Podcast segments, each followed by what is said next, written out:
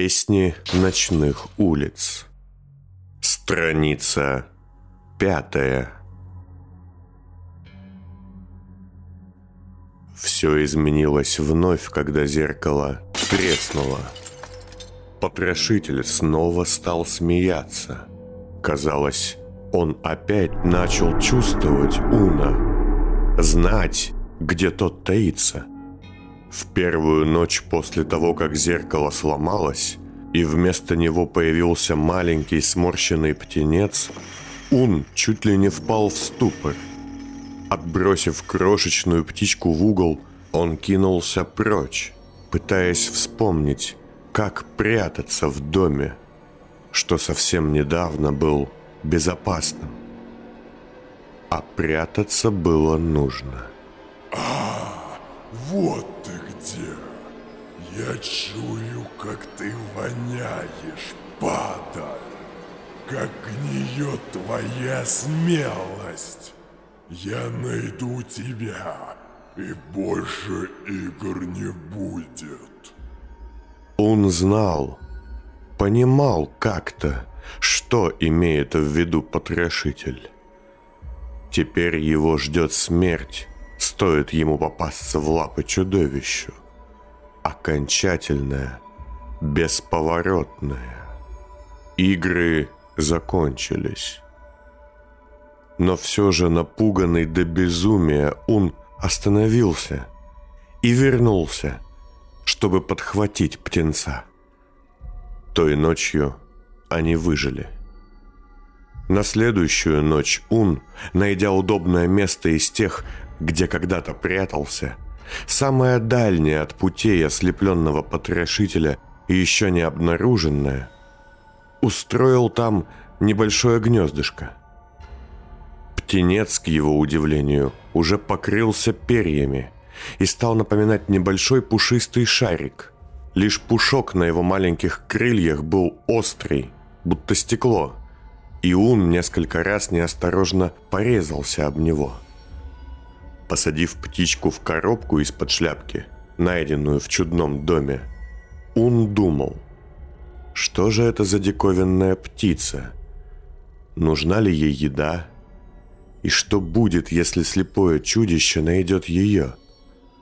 А затем заснул, чтобы проснуться нормально. Той ночью они опять выжили – Следующая ночь была ужасной. Слепой потрошитель оказался близко к ним. Орал и вопил, грохоча по коридору. Я слышу, как от тебе несет страхом.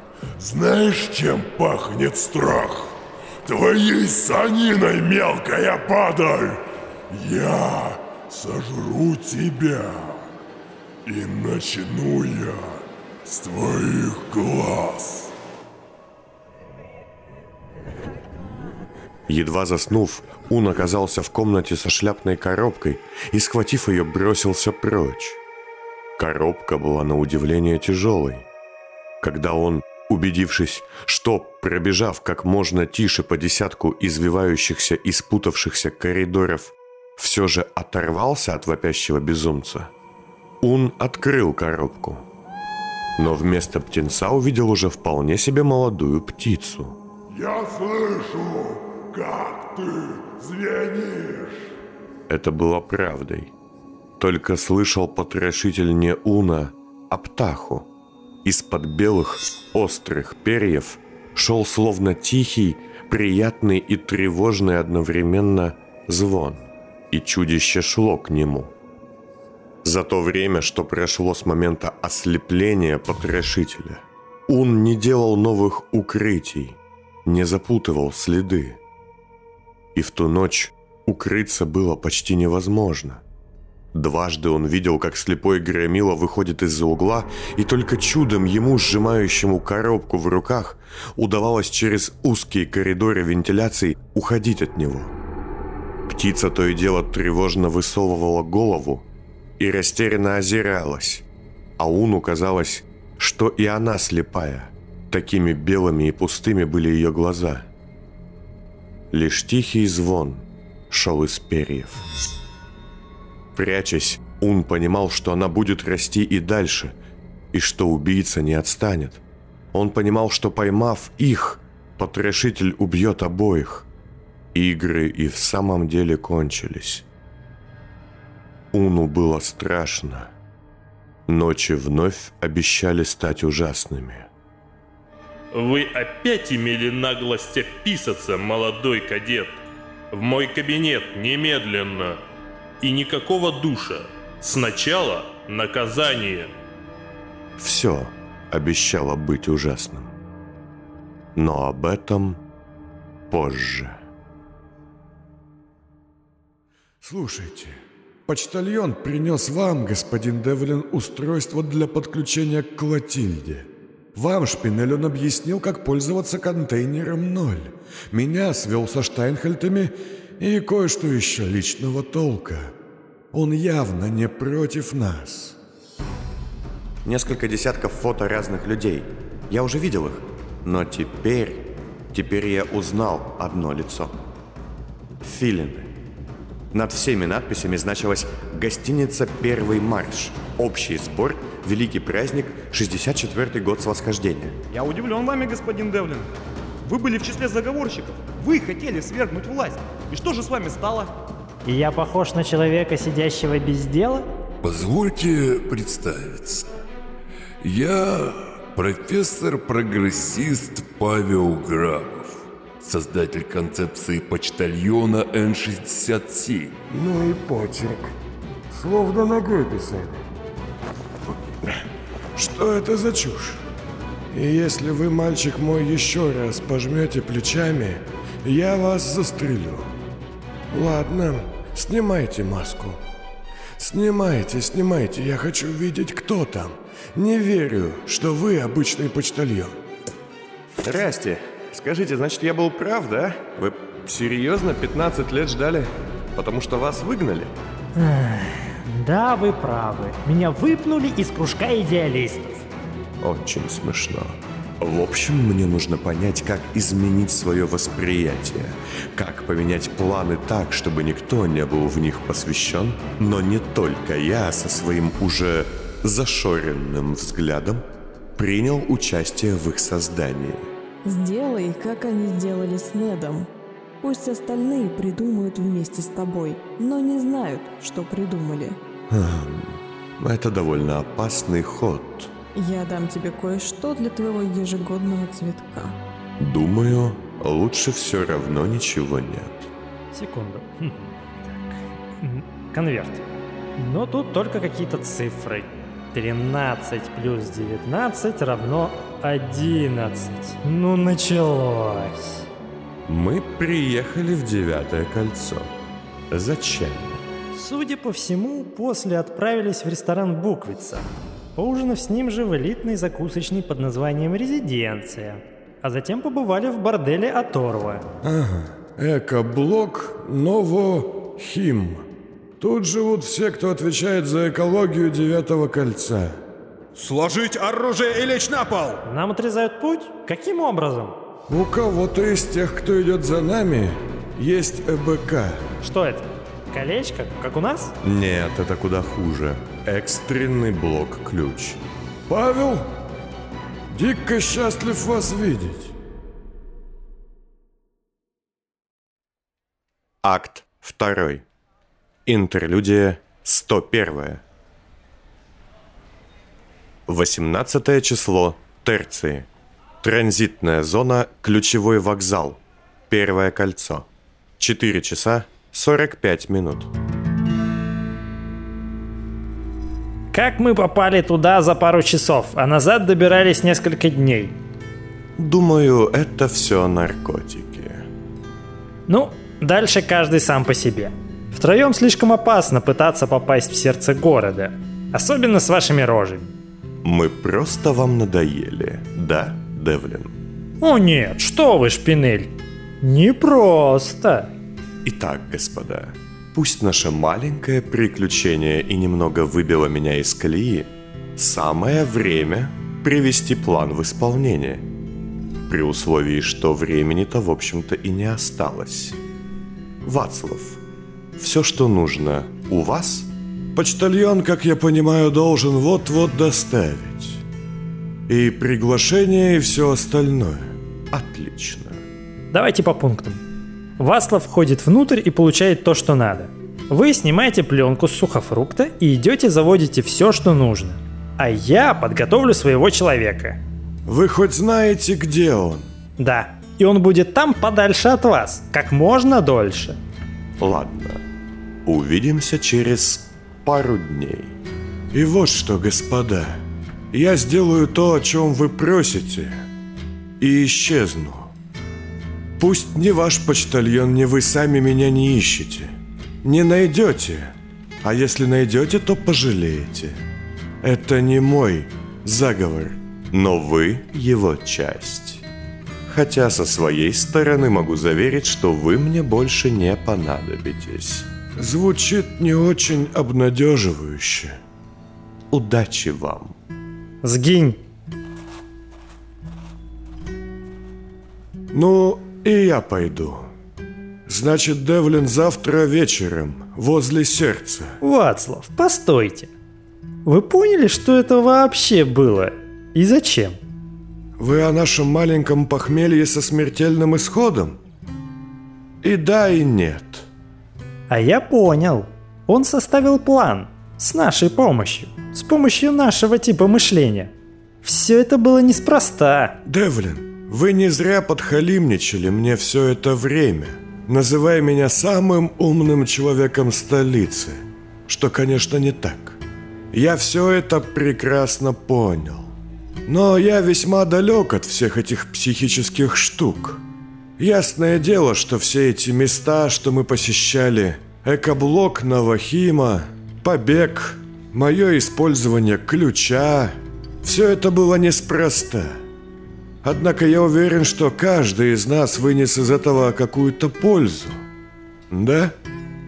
Тот ЭБК, экстренный блок-ключ, вы ведь отобрали его? У Шпинеля. Да, у Шпинеля, у Бронского, у как его там еще. Ненавижу, когда у человека куча имен. Как скажете, господин Болт. Спасибо за понимание, господин Ван Гальс. Ну ладно, продолжайте. Кстати, может быть, перекусим? Да, без наркотиков. Ресторан как у себя дома. 5 часов 20 минут. Выходит, Красный создал из нас троих некое маленькое психопространство. Пустил в свой внутренний покой. Так как мы были не в сознании, нам сложно было путать его и врать. То есть, получается, он взял от нас самое лучшее, избавившись от худшего. Вроде да. И вместе мы придумали, ну, определенную последовательность действий. Можно было бы считать, что он имеет у себя на руках великолепный план. Э, не думаю. Что-то пошло не так. Он явно был растерян, сами видели. Такое ощущение, что мы как-то поломали систему. Наши мозги... Да, они очень сложные. Вы, благодаря Маклису, искусственный ментал. У меня очень высокий порог психологической сопротивляемости. Так что план Шпинель пусть и создал, но ему самому в нем еще нужно разобраться. Или нам. Вам. Нам, Вацлав. Нет, я сделаю, что должен, и уйду. Слушайте, с вашим умом... С моим умом мне хватает понимания, что все это дело слишком опасно, чтобы в нем участвовать. У вас совсем нет амбиций? Зато у вас двоих больше нужного. Именно амбиции привели каждого из нас с вами к тому печальному положению, в котором мы находимся, Расти. Пугало бы вас это все так сильно, как вы хотите выставить, вы бы бросили нас с Красным, как только мы помогли вам покончить со службой усмирения. Нет, Вацлав, вам любопытно. Вы хотите узнать, что из этого выйдет. Не совсем. Просто я знаю, что что бы вы ни делали, это будет лучше. Лучше, чем... Чем все. Вы хотите изменить мир, и что бы вы ни сделали, это будет лучше, чем сейчас. О, а я ошибся. Вы не самый умный человек. Всегда, Вацлав, всегда может быть хуже. Нет. Поймите, Расти, для обычного человека такие изменения, потрясения и прочее, конечно, кажется плохим. Для семьянинов, деловых людей, тех, кто любит стабильность. Но я почти всю свою жизнь отдал ведомствам, что знают о настоящей сути вещей, о том, что происходит. Они знают правду, а не истину. Я знаю, что никакой стабильности нет, что все держится на волоске уже многие годы. Все это пшик. Оно рухнет очень скоро. И будет кошмар. Что бы вы ни хотели сделать, это в любом случае будет созиданием. Ну так и Холл же выступает за созидание. Много лет назад Холст и его отдел проводили анализ перспектив. Я тоже там участвовал. И выводы были очень неутешительные. Если без деталей, то при том направлении развития страны, ее системы и прочего, коллапс будет неизбежен. Холст отнес выкладки лично несменному, провел у него несколько часов и, насколько я знаю, вернулся злой, молчаливый. В общем, кому-то потом стерли память, кого-то просто стерли. Все это замяли, отделы распустили. Да, печально. Я думаю, в тот день он и решил создать свою схему. Как говорил несменный, нарисовать новое полотно столицы. Встретившись со стагнацией, затеяла революцию. Хм. Вероятно. Но это не ответ. У холста есть такое же желание все наладить, изменить. Почему вы против него? Потому что я знаю его методы. Пожалуй, да, вы правы, хуже может быть, если у него все получится. О, а мои методы и методы Шпинеля вас устраивают. Что вы до меня докопались, как ржавая лопата? Отговорить хотите? Я могу уйти прямо сейчас. Нет. Поймите, Девлин, я знаю, что за вами стоят лишь ваши амбиции и ваше видение мира. А за холстом, за холстом стоит какая-то слишком мрачная сила – а когда такой простой и прагматичный представитель спецслужб, пусть и в отставке, как я, использует термины «мрачная сила», это, во-первых, означает, что я и ума приложить не могу, что за люди им управляют. А во-вторых, не имею ни малейшего представления, в какой хаос он может погрузить город. Но я понял, почему вы меня спрашиваете. Вы думаете, где же мне выгода быть с вами? Не веду ли я двойную или тройную игру. Знаете, почему я выбрал вашу сторону? Во-первых, из-за слов почтальона. А во-вторых, потому что вы идеалист-общественник, и вы одиночка.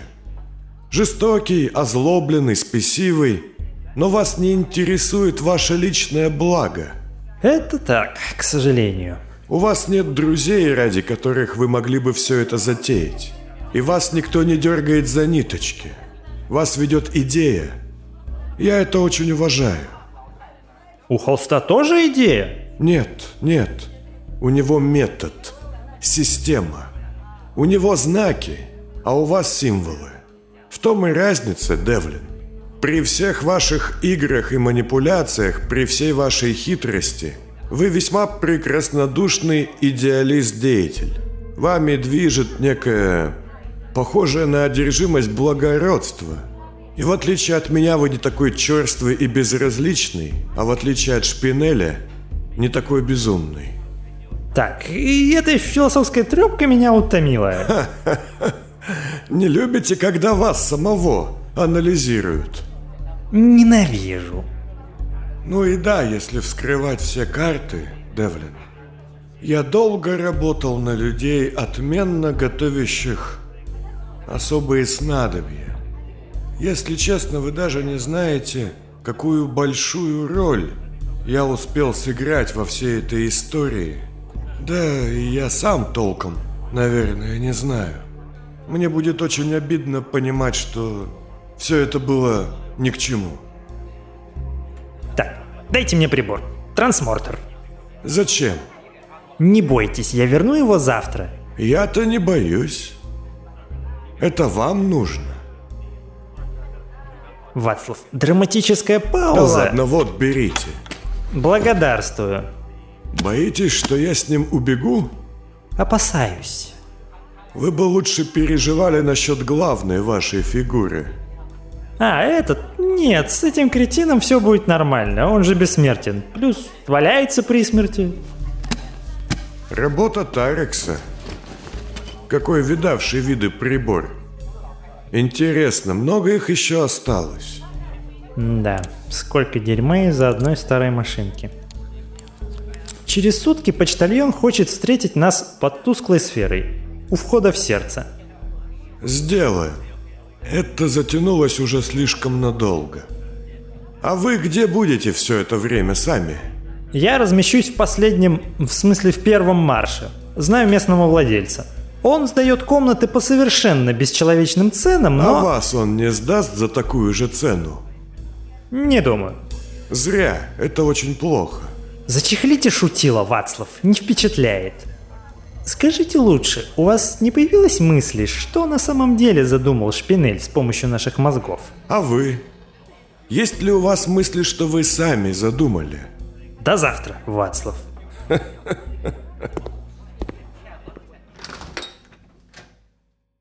Буквица, буквица. 13 плюс 19 равно 11. Все это какая-то бессмыслица. Гостиница «Первый марш». 7 часов 10 минут. Добро пожаловать в первый марш. О, господин Девлин, а вы зачастили. Да. Скажите, господин Януш и лысый молодой человек, что-нибудь плохое произошло?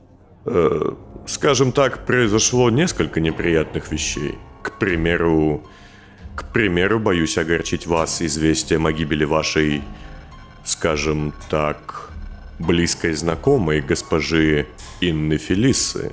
Убийство. А насчет господина Януша и того молодого человека, э, можно сказать, что они вошли, но никто так и не видел, чтобы они вышли.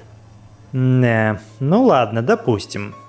Я бы хотел снять номер. О, отлично, у нас как раз освободился замечательный... Я знаю, молчите. Мне нужен конкретный. Номер 315.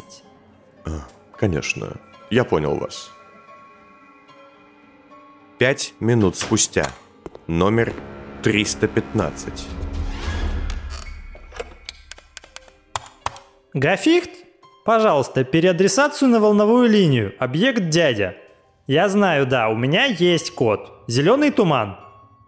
Что? Как устарел? Но... Твою мать поломать. Ладно, си... э, Сейчас.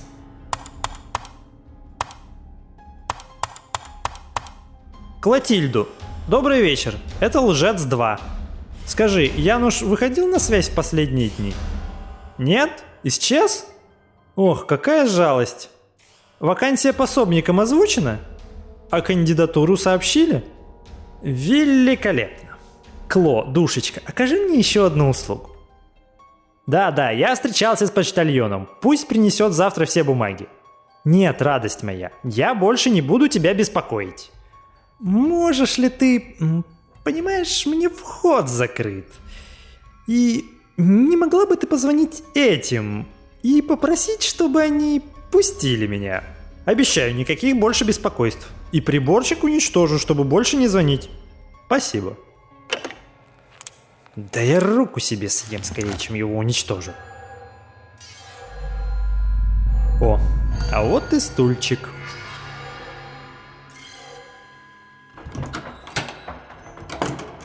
Гостиница «Последний шрам».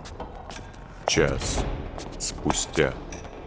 Где-то в другом месте. Вы заставили меня ждать. Долго. Я этого не люблю. Давайте быстрее уже. Что там? Мы не хотим с тобой общаться, ты нам надоел. Вот как. Ну уж нет, мне нужны вопросы. Уходи? Уходи, серьезно? Я на вашей стороне, идиоты! Ладно, погорячился. Сами понимаете. Мне нужны вопросы. Пожалуйста. Так, вопрос третий. В каком саду шепчут мертвые птицы? Хм. Ясно. Еще. Вопрос первый. Может ли остановить бой часов остановка сердца? Ага. И вопрос пятый. Чье пение заставляет змею шипеть? Точно. Отлично, спасибо. Что? Вопрос нулевой. Сможешь ли ты забрать первый ключ у последнего нищего? Э, нет, я... Хватит! Вопрос ключевой. Имеет ли смысл первая буква бессмыслицы? Э, это слишком много. Вопрос главный. Как серебро заменило кость? Хватит!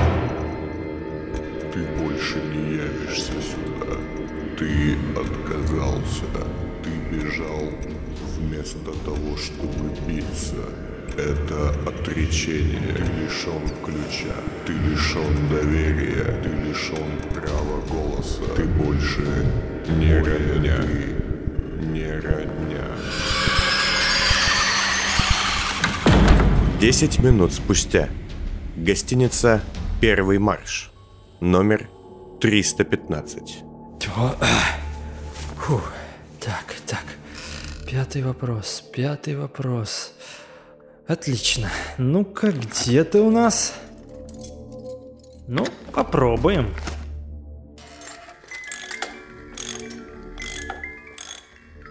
Шестнадцать лет назад. Канун великого праздника 64 года. Гостиница «Первый марш». Секретный банкетный зал. О, господин Тарекс. М, профессор Девлин. Как поживаете? Как дети? О, ужасно, если честно. Все эти суеверия. От них юношам без идеалов отказаться сложно. О, понимаю. Сам несколько лет назад стал отцом. Это нелегко. А как дела в застенках? Хм, признаться, удивлен вашему знанию. Это не общедоступная информация. Я ведь знать. Мне положено знать. А, Так или иначе, я не могу поделиться этими деталями. Прошу минуточку, не двигайтесь. Господа и дамы, общее фото. Спасибо.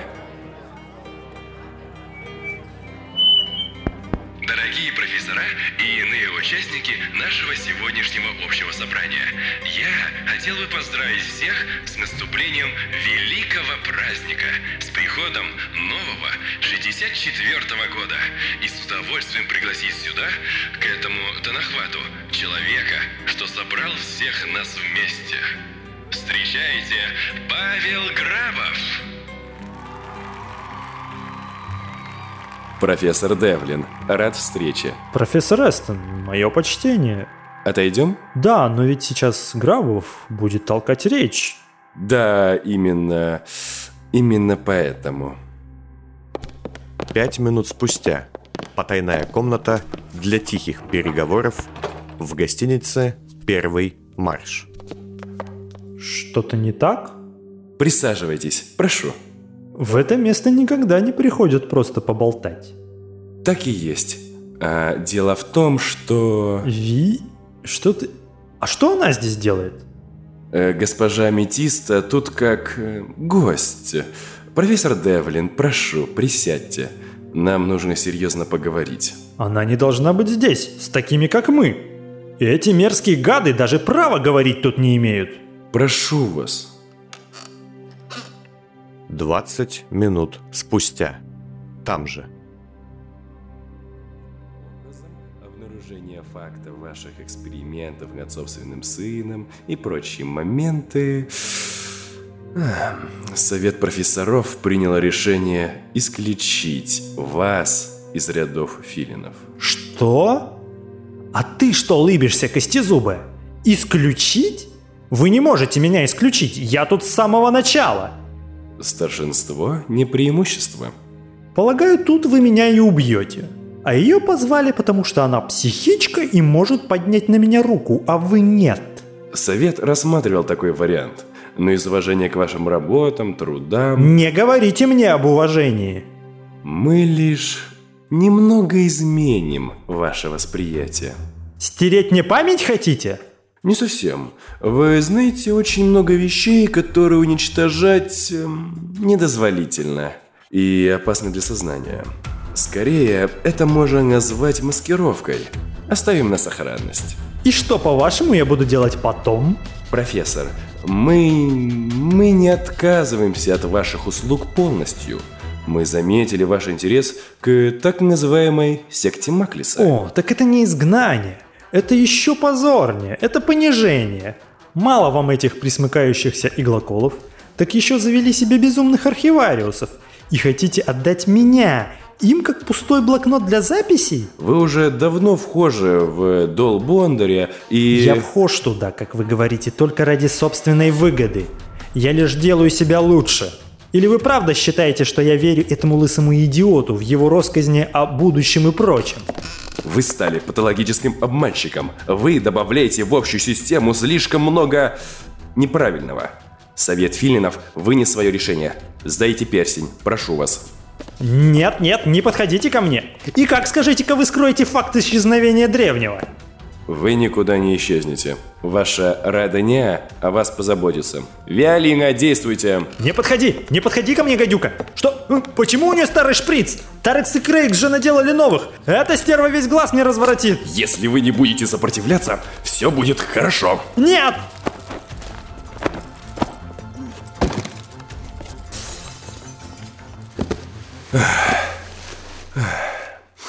Да... Неаккуратно вышло. Как себя чувствуете, господин Болт?